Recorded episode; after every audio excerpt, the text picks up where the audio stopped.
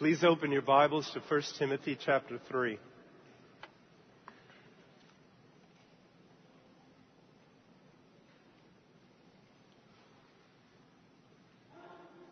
First of all, I'd like to say what a tremendous privilege it is to be here, and I praise God actually that I am here. I preached uh, out on the West Coast last week, and when I was flying home, I started getting very sick. Today was the first day that I actually left the house after four days. I was supposed to be here yesterday, but I had to cancel my flight, and then I woke up uh, this morning at about two, and I was so sick that I thought to myself, well, as soon as it's daybreak, I'll, ca- I'll call um, Pastor Bice and tell him that there's just no way. Then I got back to sleep finally, and about 3:45 in the morning, I woke up and uh,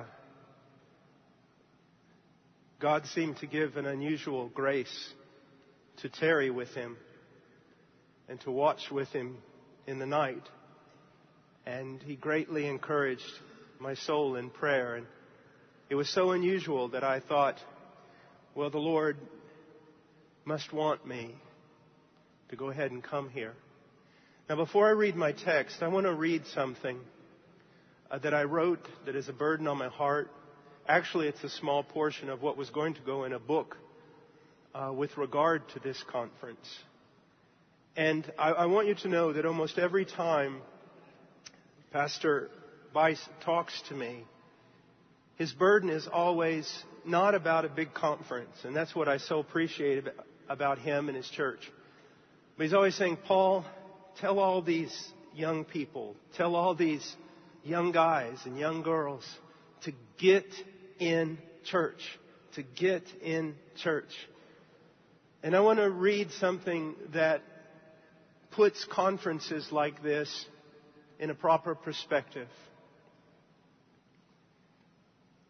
In a truly reformed tradition, we will begin by saying that the foundation of the world, before it, the foundation of the world was laid, God contrived a plan to get glory for himself through a people that he would redeem. He elected them before the foundation of the world to be redeemed through a Savior who was foreknown before the foundation of the world. And he purposed from all eternity that this manifold wisdom, which for ages has been hidden in him, would be brought to light through the church. And that he would be glorified in the church and in Christ Jesus to all generations forever and ever. I want to, I want to read a quote from Charles Hodge. The works of God manifest his glory by being what they are it is because the universe is so vast, the heavens so glorious, the earth so beautiful and teeming, that they reveal the boundless affluence of their Maker. If then it is through the church that God designs specifically to manifest the highest, to the highest order of intelligence, His infinite wisdom and grace, the church in her consummation must be the most glorious of all His works. Now, the scriptures teach that the church is the pinnacle of God's work and the great revelation of His manifold wisdom. But here's my question. Is this great compliment, direct, compliment directed only to some universal church or to some church triumphant in heaven, or is it given also to the local assembly of believers on earth? The entire course of Paul's ministry would indicate that the local assembly is more than to be included. For it was for the sake of real people gathered in real local assemblies in real places scattered throughout Asia Minor and Europe that Paul labored so strenuously during his time on earth. They were not large in number, these churches. They were not many wise according to the flesh. They were not many mighty, not many noble. But the apostle Paul saw them, these local churches, as the great means through which the glory of God was and is revealed to both men and angels. It is for this reason that we argue, I argue, that to neglect the local assembly and its spiritual prosperity is to neglect God's greatest plan on earth to reveal His glory. There is much of which to praise God about in this recent resurgence of the Reformed faith throughout the world, especially among young people. However, there are also many troubling signs that not all is right in Zion. It seems that a significant number of newly reformed are more often enamored with doctrine, celebrity teachers, Bible conferences, and mission agencies than they are with the local church and her ministers. While at least some of these things just mentioned can be very helpful, they are not God's primary means of advancing the gospel, caring for his people, or revealing his glory to men and angels. God's plan is the local church. Why then is she so often neglected and passed over, especially by the young?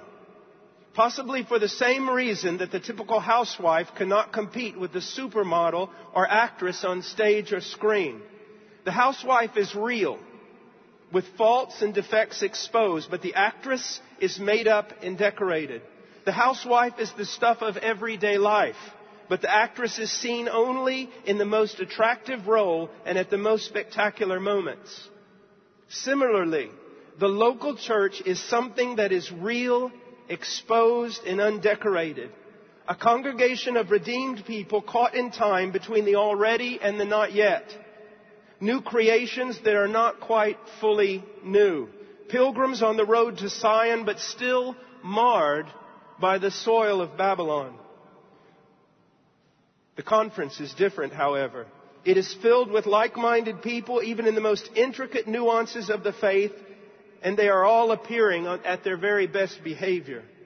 There are no misunderstandings, no bickering, no outburst of immaturity. Conferences represent three or four days of heaven on earth. Then there are the conference speakers. They have published more books than the local pastor has read. They are educated and eloquent, and their sermons are full of the most intricate theological wonders. They appear suddenly upon the platform, speak with the lips of a seraph, and then are whisked away like Elijah in a chariot of fire. But the minister of the local church knows no such glory. He lives in anonymity to the larger Christian community and yet is under the constant scrutiny of his people day after day and year after year. He has three messages a week to prepare, private counseling sessions, visits to the hospital, and a constant battle with fatigue and doubt. He is a shepherd guarding a handful of sheep, a lonely sentinel on a night watch, a steward who gives God's servants their rations at the proper time. Like his master, the pastor of the local church has no stately form or majesty that we should look upon him, nor appearance that we should be attracted to him. For these reasons and many more unmentioned, it is not difficult to see why the young and immature will be enamored with the conferences, YouTube speakers, and the great authors and musicians of our day. But the discerning eye will see the wisdom and power of God in the local congregation and in the men who faithfully serve there. We should praise God for Bible conferences and the helpful preachers who are often used so mightily in them. We should also praise God for the internet and the bountiful supply of good preaching that can be found there.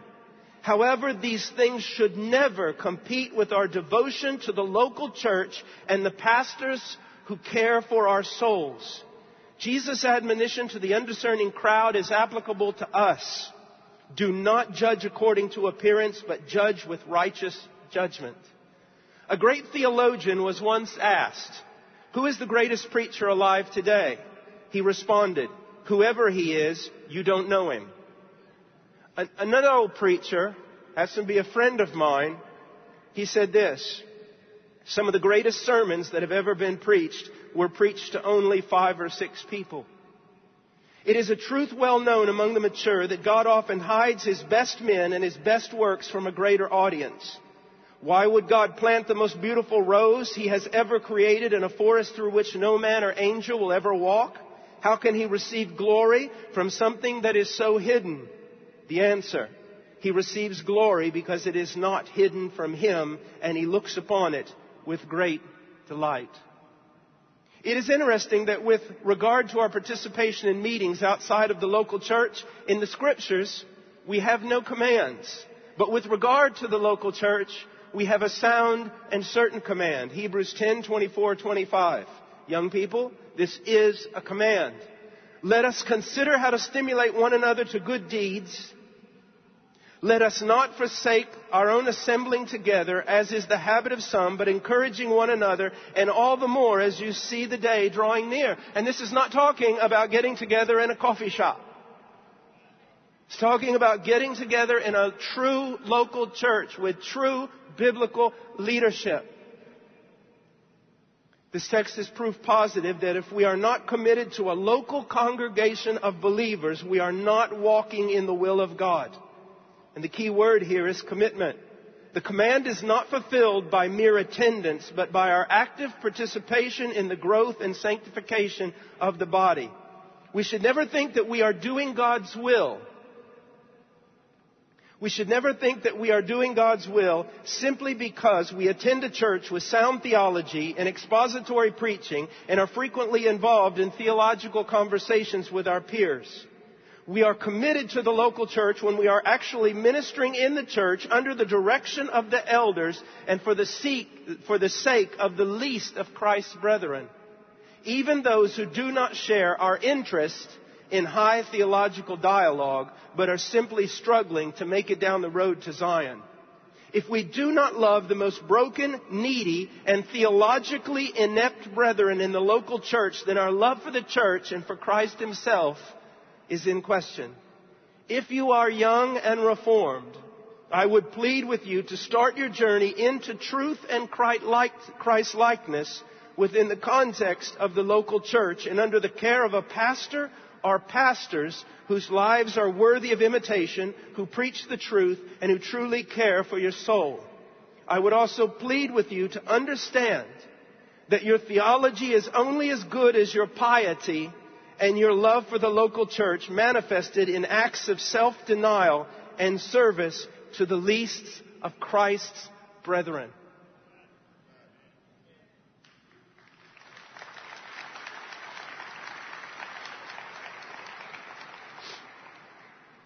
The church. The church. Now let's look at our text. 1 Timothy 3, verse 14. Paul writes to Timothy, I am writing these things to you, hoping to come to you before long. But in case I am delayed, I write so that you will know how one ought to conduct himself in the household of God, which is the church of the living God, the pillar and support of the truth. By common confession, great is the mystery of godliness. He who was revealed in the flesh was vindicated in the spirit, seen by angels, proclaimed among the nations, believed on in the world, taken up to glory. Let's pray. Father, I ask in weakness that you would give help, great help. Lord, I, I did not come here to hear myself speak.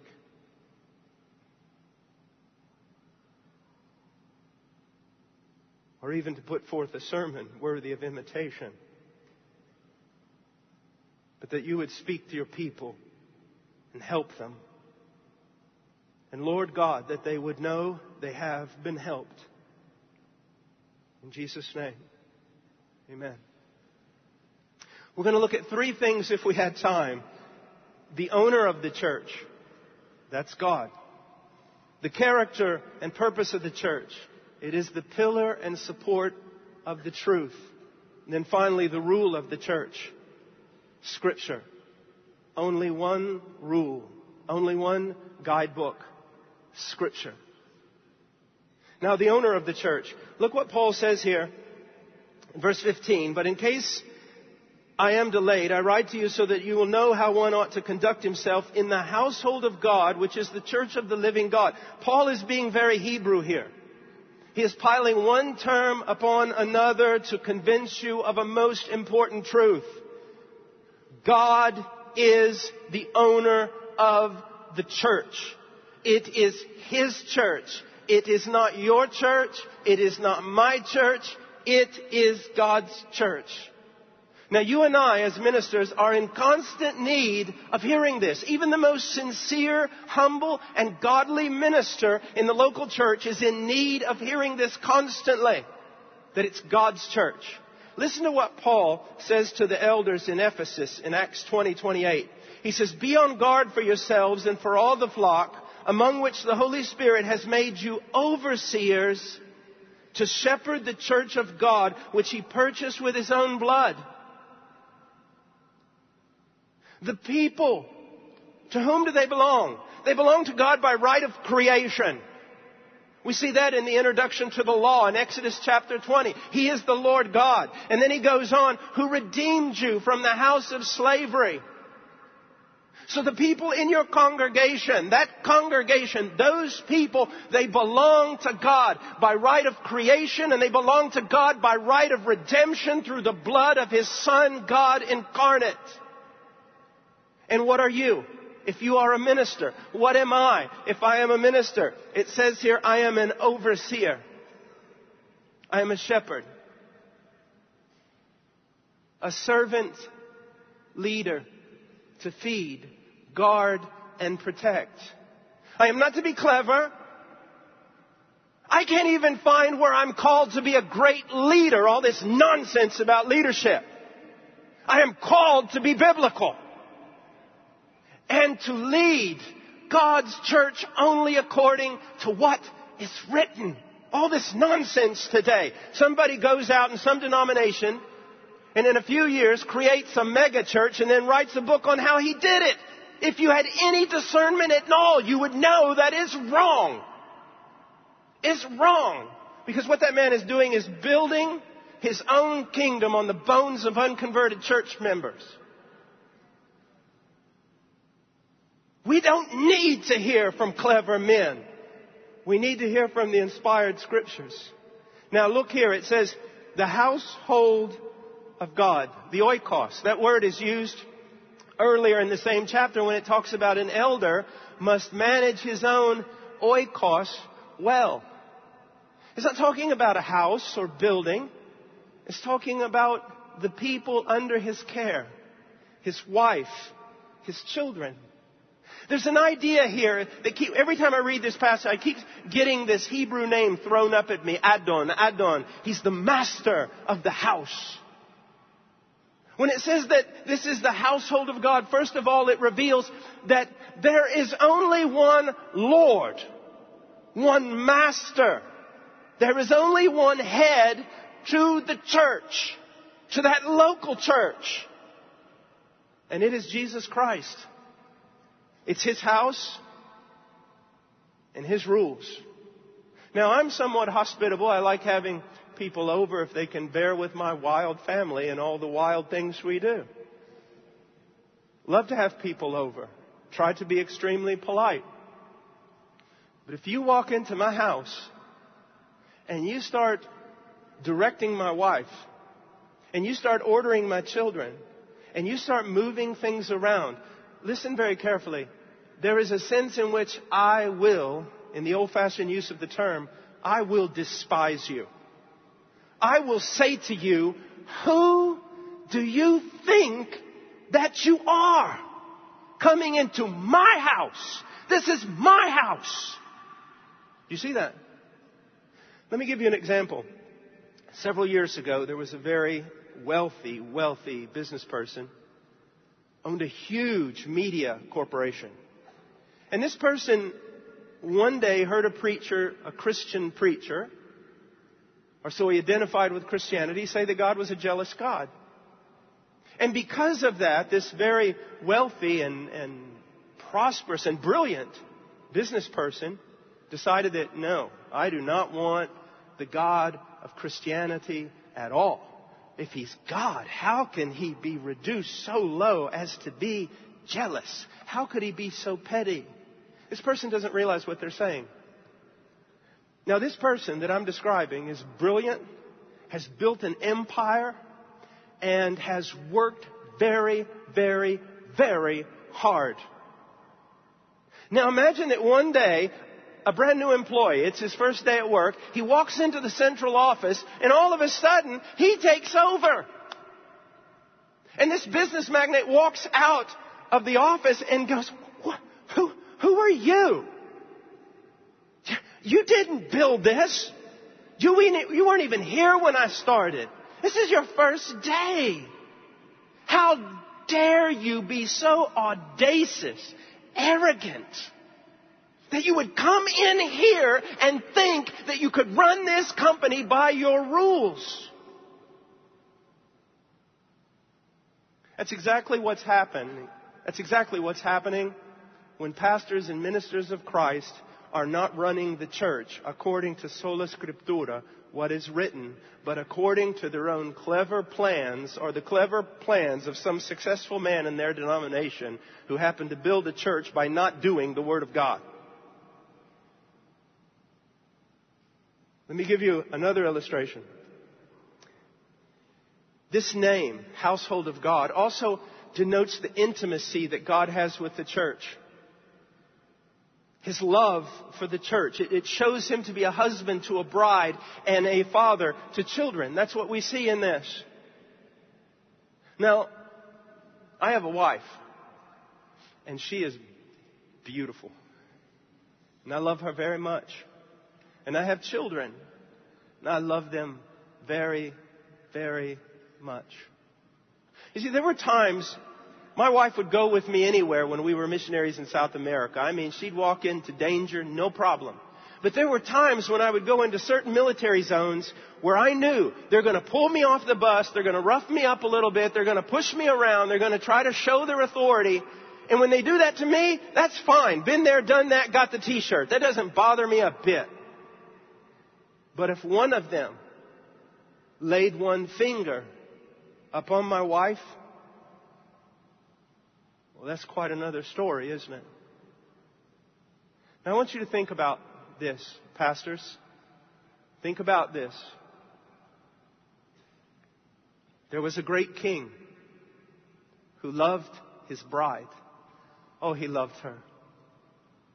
And he always dressed her in the simplest yet most elegant white linen she needed no audacious colors on her face. She needed no wild hairdos.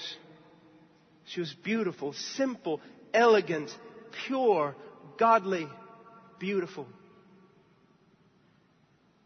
And one day this king goes on a long journey and he calls you as a steward. He says, I'm going to entrust my bride to you. I'm going to be going.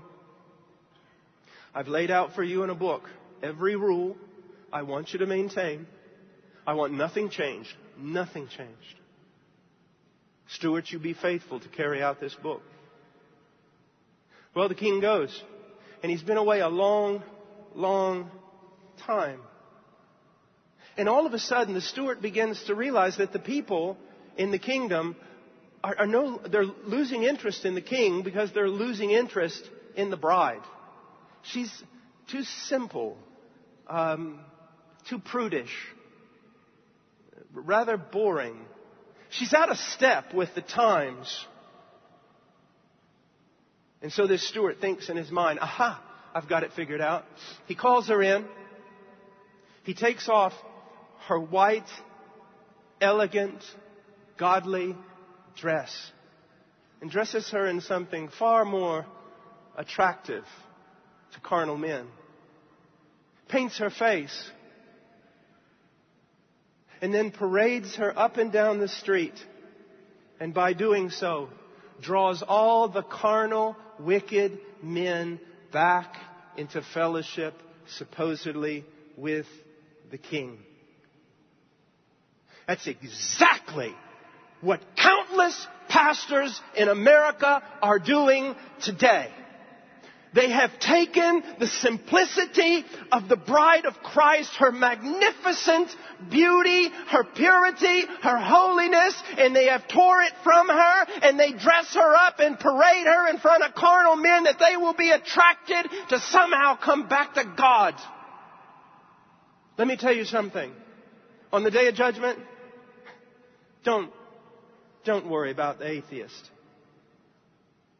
Don't fear for the prostitute or the murderer You want to fear for somebody on the day of judgment? You fear for a large number of evangelical pastors who have departed from the Word of God and are parading the church in a dress, a garb that God never intended her to wear.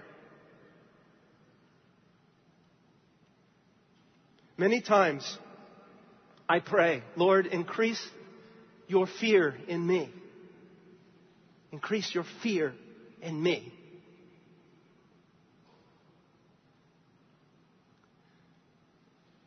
You should be afraid to touch my wife. Terribly afraid. Oh, but how much more afraid should you be to touch the bride of Christ and do anything with her that is not found in this book? We are to be like the faithful Hegai. Remember him? He was put over Esther. And what was his purpose? Was he to make her presentable to the nation? Was he to work with her and dress her and do all sorts of things with her that she might be pleasing to the people of the kingdom? Absolutely not. He had one task, make her pleasing to the king. Listen to what Paul says in 2 Corinthians 11:2. For I am jealous for you with a godly jealousy, for I betrothed you to one husband, so that to Christ I might present you as a pure virgin. Now look what else it says, pastor, minister. It's called the church of the living God. Whenever this kind of language is used, it adds a great deal of Old Testament solemnity to the matter.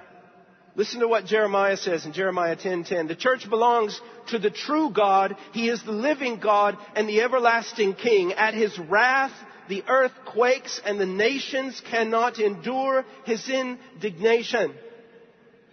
He is not to be taunted or reproached, as Goliath and Sennacherib learned pretty quickly.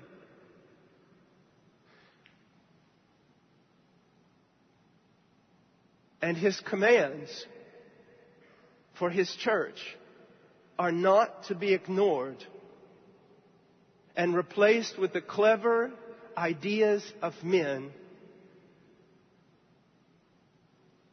as Nadab and Abihu and good Uzzah learned in a costly, costly manner.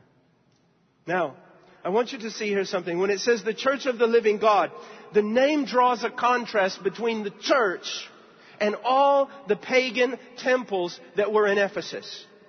Now here's what you need to see. Here's the idea. Whenever we see in the Old Testament the living God, it's usually a challenge. He's usually stepping out with his armor on, ready to fight. And what is he ready to fight? False gods and idols. That's why we hear living God. What, why is Paul using this in Ephesus? Because he's saying this in the context of sola scriptura, in the context of exalting the scriptures as the only means to care for the church, he says this. Those temples in Ephesus, those pagan temples, those gods that are there are the inventions of men. Therefore, men can invent ways to worship them and serve them. Men invented the God. Men can just figure out how they ought to be worshiped and served. But that's not the case in Christianity. In Christianity, God is not our invention. We are His creation and the work of His redemption. He is the real, true, and living God, not an invention. And therefore, as a pastor, you have no right to think up clever ways in your church that he can be worshiped and served. You only have the right to do what is written as a steward. That is all. And why am I saying it this way? Brothers, a good, healthy dose of the fear of God in the pastorate would revolutionize the church in America to fear Him. To fear Him. Now, he goes on, the character of the church. It is the pillar and support of the truth. I want to quote D. Edmond Hiebert here. And just as a side note, if you're a pastor preacher, buy every book of D. Edmond Hiebert, every commentary. He is such a blessing. This is what he says. He goes, when it says the pillar and support of the truth, this reminds us that the church holds up and supports the truth before the world and maintains the truth in opposition to all attacks upon it. Calvin says this, she is called the pillar of truth because the office of administering doctrine which God hath placed in her hands is the only instrument of preserving the truth in the world that it may not perish from the remembrance of men. Let me, let me quote a text from Psalms 11:3. If the foundations are destroyed, what can the righteous do? What is the task of the church? She has been entrusted with a mystery. The mystery of the gospel and all the truths of the full counsel of God that are necessary in order to understand that gospel and to actually live it out. Christianity is a truth religion. Why are so many pastors laying aside the truth and becoming entertainers, laying aside the truth and expecting to draw a crowd because they wear skinny jeans, bold glasses, and they got tattoos all over their body. Unless you've been in special forces, don't get a tattoo. Or a biker gang.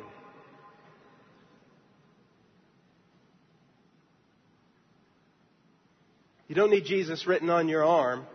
You need the law of God written on your heart.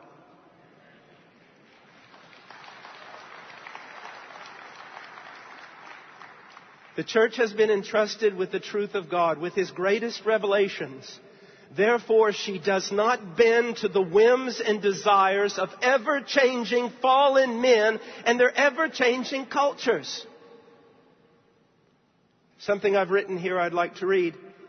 This is one of the things which frightens me most about the contemporary Reformed movement. It seems that many are not presenting the church to the world as the pillar and support of the truth, but as intellectual, cultural, and cool. In such cases, the scandal of the gospel is lost, freedom becomes licentiousness, and much time is wasted trying to convince the world that we are not as ignorant, unsophisticated, and unhip as it thinks we are. In the end, the world is not convinced and we just look silly. Brothers, have you studied history? If I were to put in a nutshell the difference between the Reformation and an apostate Roman Catholicism. Notice I don't say Roman Catholic Church. I don't believe it ever was a church. But if I were to draw a distinction, this is what you would see. Roman Catholicism didn't care about the truth at all. It would go into a culture and like a whore would paint its face any way it had to paint its face in order to attract that culture. If it mean adapting some pagan god or some pagan ritual or do whatever it had to do to reach the people. The Reformation comes along and says, no, sola scriptura. We will not, we will not build the church according to the changing whims of an ungodly culture. We will change that ungodly culture by the power of the immutable gospel. Now you say amen, but look at what's being done in evangelicalism. Just open your eyes and look at what's being done. Even the so-called conservatives and evangelicals, look what's being done. Find out about the culture. Find out about the culture. Find out about the culture. Do everything you can. Look, stop worrying about the culture. Find out about God. Find out about Scripture. Find out what God says in the Bible and just do it.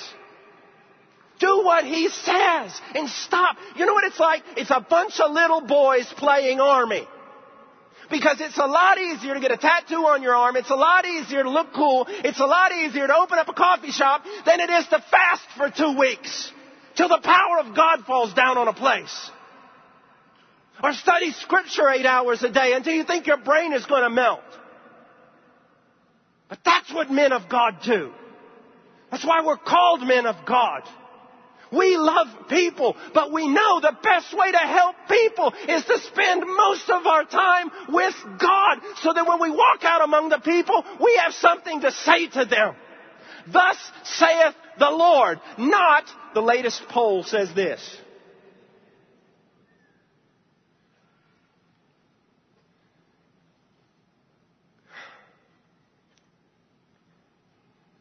Now the rule of the church Oh, brothers, brothers, brothers, I tell you, I'm here to preach, and it is embarrassing.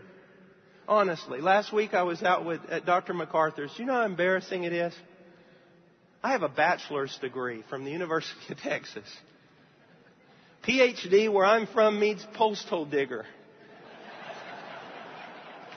Sometimes I sit around and even at this conference, like D.A. Carson's there and all these people and the only thing I can think of is, well, I can skin a deer faster than these guys.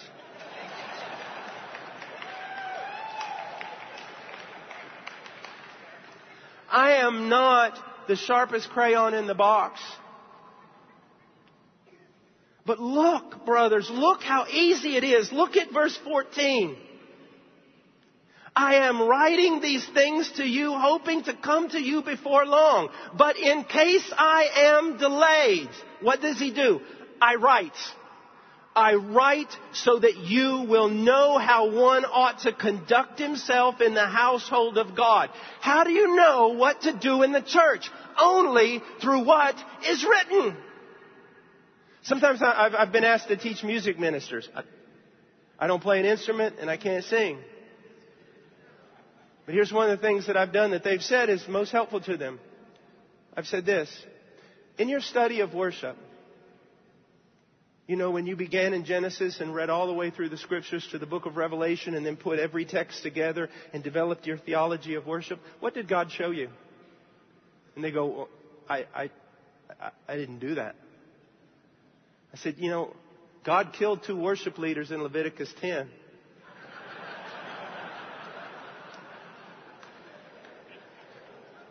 When you read His Word, do you fear Him? Prayer can sometimes be one of the most joyful things in the world. Reading the Word can sometimes be so joyful. Prayer also can be like kneeling three feet away from an F5 tornado. Do you not know this God? He is to be respected. You are a steward. He did not ask your opinion in one matter. He only told you, go to what is written and do that. And I can assure you there's enough, there's enough commands in the scripture so that if you do them, you won't have time to do all this other foolishness.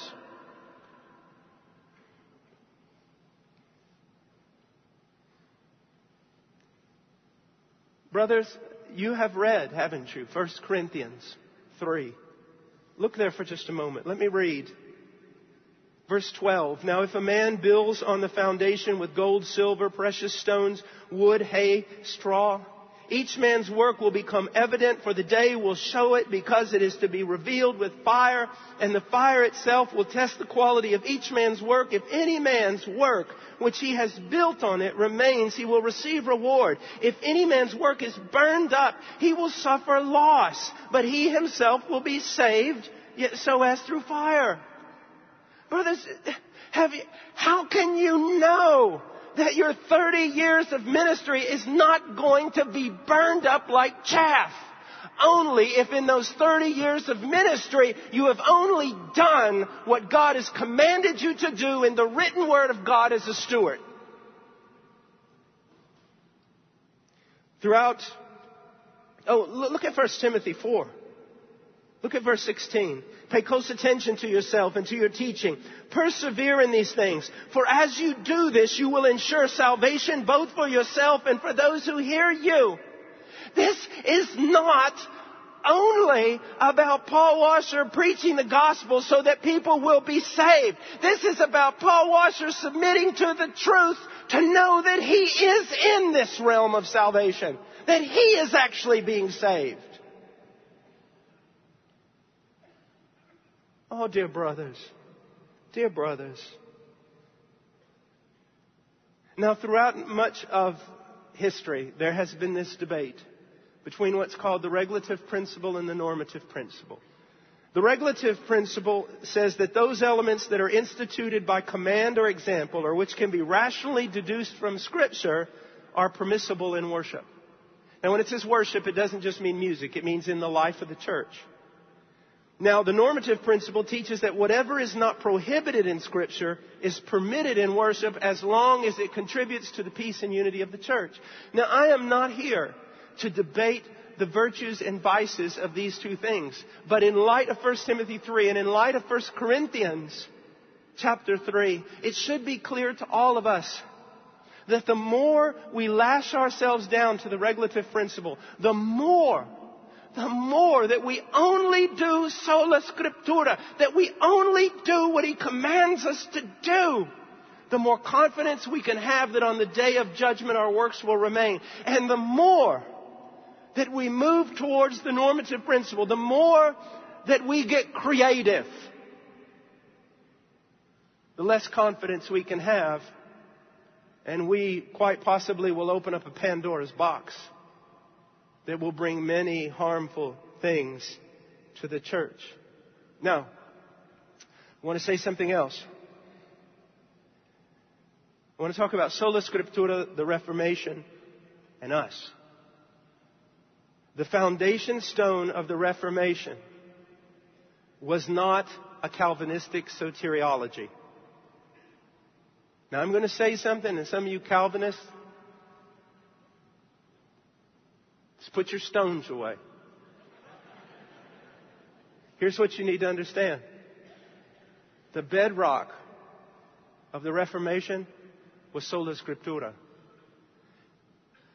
believing everything that it says and seeking to conform every aspect of doctrine and practice in every area of life to what is written. If we follow that definition, guess what? There's some Arminians out there that are more reformed than you guys. Now, why do I say that? Most people come to understand the Reformation or are introduced to the Reformation because they first hear about the doctrines of grace or Calvinism. That's how most of us started studying the Reformation. Now here's the problem. We begin to think that just because we have a Calvinistic soteriology, that we're sons and daughters of the Reformation, and that's simply not true. To be a son or daughter of the Reformation is to lash yourself down to Scripture, to limit yourself to Scripture, and to seek to apply everything that is written in this book to your life and ministry. To your life and your ministry. Brothers, this was the genius of the reformers. This was the genius of the Puritans. I don't always agree with the reformers. The reformers didn't always agree with the reformers. I don't always agree with the Puritans, even though those two groups are my favorites. But here was their genius. They were men who decided they would not go beyond Scripture. That they would seek to find out what this book is saying and submit every aspect of their life to it. Now, let me give you some hard questions. Are we reformed in our gospel? Are we? I've seen many guys who have all kinds of reform books in their library, and yet when they go to deal with a soul, I mean, it's four spiritual laws all the way. It doesn't matter what's on yourself. What matters is what's in your heart and what's in your practice. Does your gospel emphasize the character of God, the holy and righteous character of God? Does it emphasize the radical depravity and sinfulness of man? Does it make much of the atonement? That the atonement solves the great dilemma. How can God be just and yet justify wicked men? There's only one way. He must satisfy the demands of his offended justice, and he does so through the death of his son, Jesus Christ. Your gospel, what kind of gospel call do you give? I see that hand. Is that what you do? Or do you deal with souls painstakingly, sometimes for weeks, sometimes for months, sometimes in the night watch? You can't sleep because there's a soul under great conviction and you're praying for them. Assurance.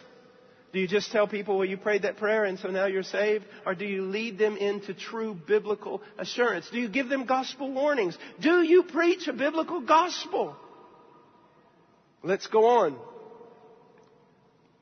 Are we reformed in our devotion, our prayer, and our study of the scriptures? Would the consistency and diligence of John Calvin, Jonathan Edwards, and J.C. Ryle be seen in our study in our libraries, at home?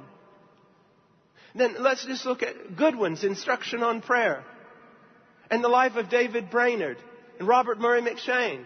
Have they influenced you so that not only are you convicted by their lives, but you're seeking, maybe in the smallest steps, but you're seeking to imitate them? It's so easy to have the theology of the reformers and not have anything else. Our character. Our character. Are we, do we study the law? Do we delight in it? Do we meditate upon the Beatitudes, the fruit of the Spirit, the life of Christ? Do we seek to imitate Him? Do we live a life of brokenness and yet at the same time joy? There, you know, the Puritans weren't called Puritans for nothing. Is moral purity an intense concern of yours? Or do you watch things you should not watch? Have you gone through the scriptures to find the things that God hates and to repel them from your lives? Have you gone into Scripture to find the things that God loves and do you cling to them? Our homes. Are our homes reformed? Are we discipling? Are we washing our wives in the Word? Are we discipling our children, maybe catechizing them, at least family devotions, consistently, purposefully? Are we doing that? The reformers did. Matthew Henry did, Philip Henry. You need to understand that John Calvin and Luther were not only hated because of their doctrine of soteriology, they were hated because of their doctrine of marriage and family. Let me give you an example. If I walked into your church and I said this, how many, and uh, all your men were there, and I said, how many of you men are purposefully consistently, intentionally discipling your wives and your children. Would it not be true in the typical evangelical church or even reformed church that we'd have men look at each other and go, and it wouldn't even really brush up against them. But then if I said this, well, since we're not doing that, then starting now, I'm canceling all the women's groups, all the children's groups, children church, youth groups, college group, I'm, I'm canceling it all. What would the men do? They would rise up and start screaming, crucify him, crucify him. And you know what I would tell them? You hypocrites. You annul the commandments of God for the sake of your traditions. I am not against all those kinds of groups, not at all. Whatever the church can do to help in discipleship, I'm all in favor of it. Don't get me wrong. But let me tell you something. In most churches, what it is, is the church is doing something in order to give all the men in the church the excuse for not obeying God. Now realize again what I'm saying. I'm not one of these people who says throw this out, throw that. No! But know this, there's no command, direct command in scripture for the church to be doing that to your children. But there are all kinds of commands in the Old Testament and the New Testament that you, sir, are to do that for your children. You see how quickly we can think we're biblical, but in actuality, we are in direct obedience against clear commands of scripture. We go on the pastoral ministry. Brothers, how many times, how many times in all these denominations. A man, I mean, come on. This guy figures out a way to, I mean, he's leadership. He is all about leadership. I mean, he is a magnificent, charismatic leader and an organizer. And through all that, he has grown a church to 10,000, 15,000 people. And guess what happens? His denomination comes to him and has him write a book. And then that book is promoted so that everyone else starts getting on the bandwagon. If you're not on the bandwagon, brothers, you don't grow a church by imitating a charismatic leader. You grow a church, you manage a church, you minister to a church by doing what God says, whether anyone applauds you or not. Baxter's Reformed Pastor, have we read it? Has it had any impact on our lives? Bridges, Charles Bridges' treatise on the Christian ministry. Would we agree with the apostles who said, but we will devote ourselves to prayer and the ministry of the word? The ministry of the word. And notice prayer is actually mentioned first.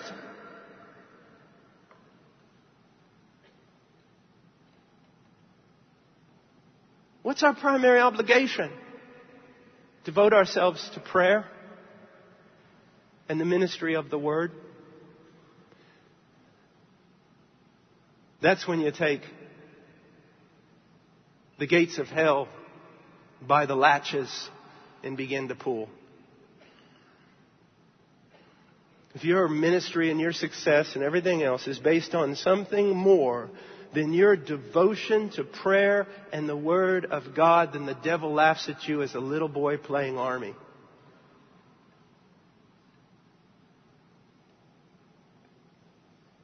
Our churches, brothers, ecclesiology, ecclesiology, it is the missing, it's missing everywhere. It's missing everywhere. And again, I would like to look at each one of you in the eyes and hold you by your shoulders and pull you close in and say, do you realize you're only supposed to be guided by what is written? Do you see that now? We're not to do what is right in our own eyes. We're not to do what the world wants. We're not to send out questionnaires to see what type of church would you attend unless you're going to send that questionnaire to God and you don't need to because He already wrote a book about it. It's called the Bible. And our missionary endeavors. Oh, brother. You talk about a need for sola scriptura, brothers.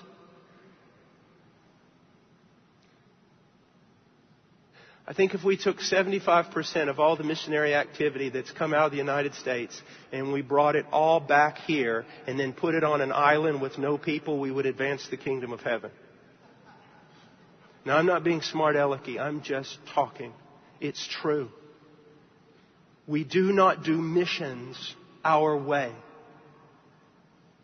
What is missions? You know how you plan a church? The same way you pastor one. You study the Word of God, you pray, you do the work of an evangelist, and when people start getting saved, you disciple them through the pulpit and personal ministry, and then 2 Timothy 2 2, you start training up leaders. And as God increases leadership so that you have men of 1 Timothy 3 and Titus 1 character, some of those men are going to go out as missionaries. You will only send them out if they meet the qualifications of an elder and can actually be an elder in your church. If you send out anybody else, you're just wrong. And you lay your hands on that person with fear and trembling, knowing that every sin that he commits out on the field, you're participating in and you watch over that missionary and that missionary goes out and what does he do? The same thing you do. He prays, studies the word, he preaches, and he disciples and he trains up elders and starts the process all over again. But no one wants to do that. Because if we did, it'd, set, it'd shut down most of the PhD programs in missions. That's too busy doing other things that really don't mount to a hill of beans. That's why we got a bunch of people walking around China, 20 year old American boys with Teva sandals and really cool backpacks. And what would Jesus do? Bracelets on their arm. They've never been in a biblical church and they wouldn't know how to start one. And they have no authority to do so because they were not sent out to a local, through a local church. Because listen to me. As my pastor says over and over, missions is not primarily the work of the local church. It's exclusively the work of the local church. To be guided by elders and not missionary experts. Are we reformed? I want to read to conclude. I've gone over. This will take about a minute. Christ's ministers are not primarily charismatic figures, movers and shakers, or inventors of clever ideas.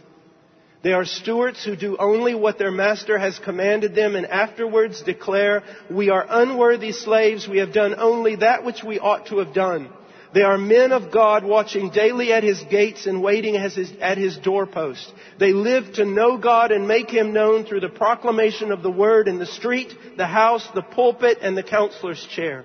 Like Ezra, they have set their heart to study the law of God and to practice it and to teach its statutes and ordinances in Israel. Like Levi, they revere God and stand in awe of His name. True instruction is in their mouth and unrighteousness is not found on their lips. They walk with Him in peace and uprightness and turn many back from iniquity. Their lips preserve knowledge and men seek instruction from their mouth for they are, indeed messengers of the Lord of hosts. They are followers or imitators of God in speech, conduct, love, faith, and purity, showing themselves to be examples of those who believe. They are leaders who seek to guide the church into the very center of God's will, using only the means that God has given them to do so. What is written? When these things become our stock and trade, then we will truly be sons of the Reformation and heirs of the legacy of sola scriptura. God bless you.